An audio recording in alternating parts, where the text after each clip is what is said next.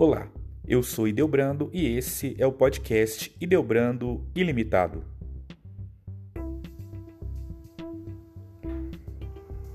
Empatia.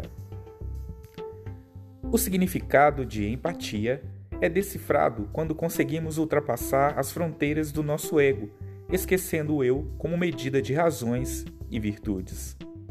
Para entender a fundo esse conceito, pense em suas conversas Lembre de alguma discussão acalorada ou de um momento no qual um amigo lhe procurou para desabafar. Como conduziu o diálogo?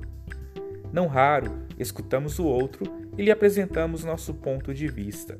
Nossa interpretação dos fatos parece o mais sensato a se fazer, não é verdade? Mas será mesmo? Nossas vivências nos proporcionam uma visão sobre os fatos. Isso mesmo, uma visão singular, particular individual. Qual o lugar do outro ou dos outros nessa perspectiva? Será que, para estarmos certos, o outro deve estar errado? Será que nossa experiência é melhor qualificada para estabelecer juízos? Se você estivesse no lugar do outro, compartilhando idênticas emoções, trajetória, objetivos, medos, cultura, dificuldades, acaso não analisaria a situação a partir de outro ângulo? A empatia nos convoca a ocuparmos esse lugar alheio, pede uma reação menos imediatista e narcisista para, em seu lugar, construirmos relações de escuta genuína. Diante do significado de empatia, você pode questionar: o que eu ganho sendo empático? Afinal, por que se colocar no lugar do outro quando parece tão mais simples seguir o instinto de apenas reafirmar a própria identidade? Benefício crucial da empatia se faz notar na qualidade de nossa comunicação. Podemos passar horas defendendo argumentos bem embasados, sem obtermos efeitos de convencimento, simplesmente porque, na ausência de sintonia, mesmo as mais sábias palavras não passam de frases esquecíveis. Quando os pais falam com seus filhos adolescentes, por exemplo, tantas explicações e orientações que parecem entrar por um ouvido e sair pelo outro, não é verdade? Por que isso acontece? Porque pais e filhos estão em situações diferentes da vida, cada um com sua linguagem, suas expectativas e suas próprias experiências, cada um em seu lugar particular na história. A sintonia não é simples, mas é mediadora, que falta para ambos os lados no processo de entendimento mútuo. Como pais, devemos encontrar flexibilidade para compreender o ponto de vista do adolescente. Não se trata de ser condescendente e deixar valer todas as vontades do filho. Isso não seria um diálogo. Empatia não é agradar o outro, é oferecer uma voz coerente com o que o outro precisa e está apto a assimilar, produzindo sentido para a sua vida. O significado da empatia impera quando os pais realmente escutam e enxergam a individualidade que o adolescente lhes revela, experimentam seu universo, se permitem refletir a partir do que ele objetiva e sente. É nesse ponto que entendem onde podem indicar caminhos, valores e responsabilidades. Outro exemplo bem prático: você assiste a uma palestra.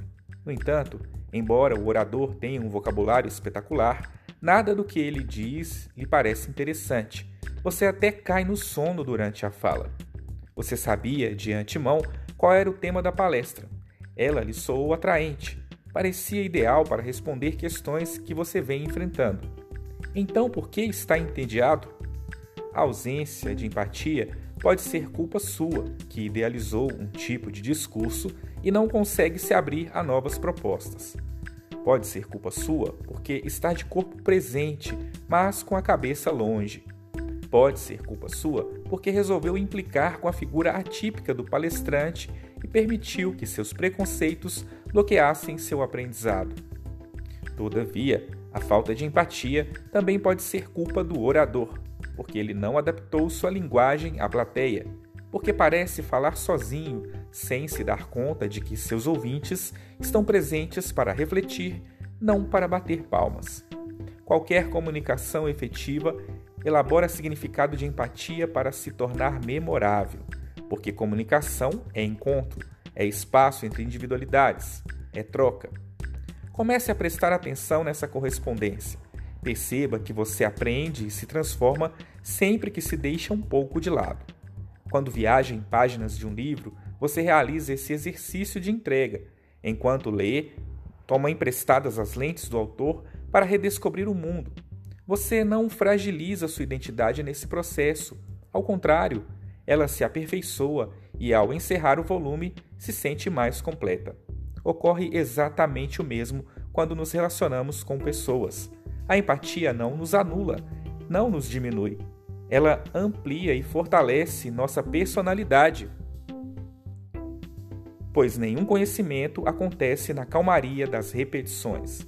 A diferença nos desafia. Quem não a compreende trava uma guerra.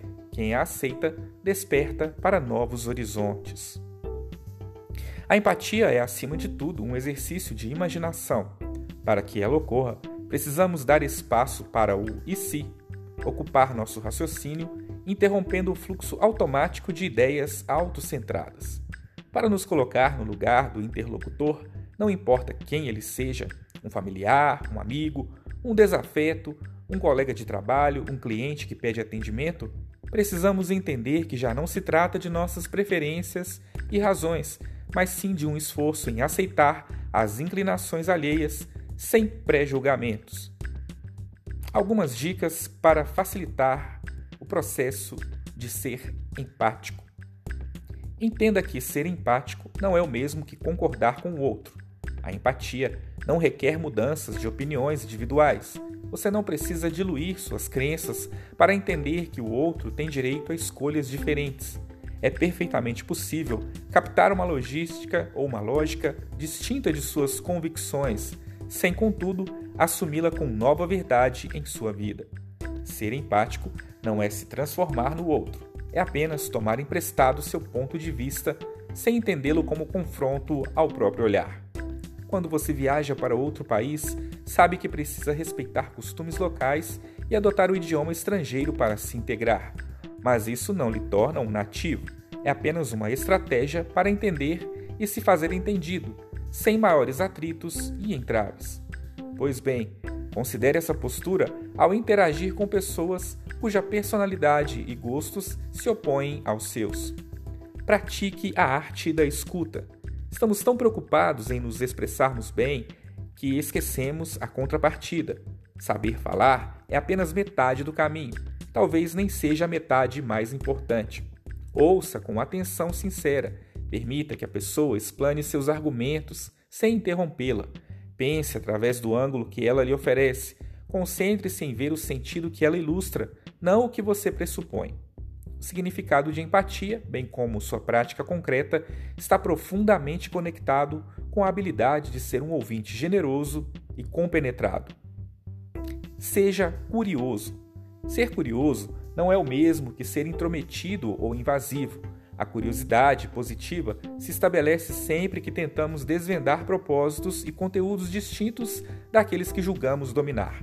Portanto, quando somos curiosos com a narrativa do outro, demonstramos nossa aptidão para uma interpretação aberta, revelamos um olhar interessado que deseja alcançar entendimento. Pergunte, questione e esteja preparado para ouvir sem filtros de certezas pré-estabelecidas.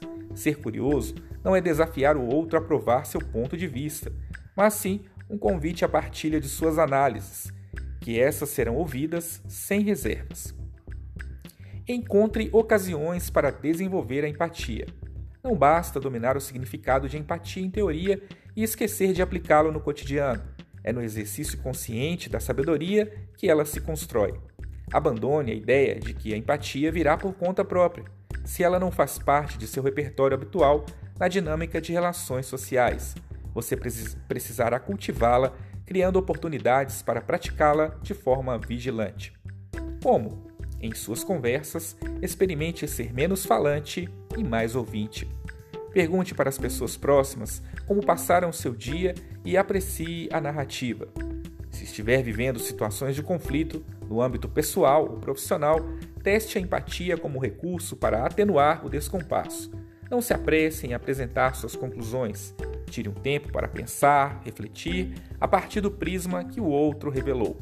Banque o advogado do diabo consigo mesmo. Assuma seu ponto de vista não é o único. Veja o sentido que o outro elabora, averiga circunstâncias a partir do relato alheio. Uma boa tática para o treino da empatia é perceber o quanto ela é natural durante narrativas ficcionais.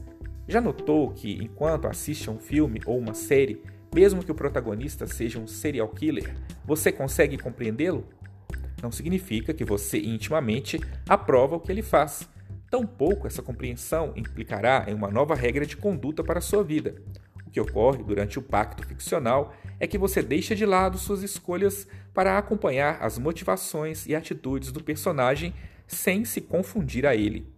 Essa empatia com a ficção pode ser o exemplo fundamental do qual você precisa para despertar para as possibilidades de viabilizá-la na vida prática, sem receios de se perder no ponto de vista que toma emprestado. Escutar o outro não machuca, embora possa positivamente nos livrar de preconceitos e da necessidade de sermos perfeitos em nossas avaliações. Dê valor ao silêncio. Boas conversas e convivências se fortalecem nos intervalos de quietude. Calar não é sinal de ausência, antes o contrário, é demonstração de tempo de ponderação, de consideração, de assimilação do diferente. O silêncio é linguagem de análise, indica indicativo de que a voz do eu encontra a humildade de não se fazer imperativa e ciente de todas as respostas. Também perceba que nem só de palavras vive a expressão humana. O corpo comunica com o sistema próprio. Somos mais empáticos na medida em que não precisamos que o outro se traduza em palavras para que o percebamos como presença. Aprenda a enxergar nas entrelinhas. O significado de empatia está na habilidade de observar nuances, opiniões e emoções nem sempre claramente anunciadas. Por fim, Vale a ressalva de que a terapia pode ser muito útil para o desenvolvimento dessa e de muitas outras habilidades pessoais. E aí, gostou das dicas? Este, este podcast de hoje é feito a partir de um texto, texto do site vitude.com. Se você gostou, partilhe com seus amigos e até o próximo episódio.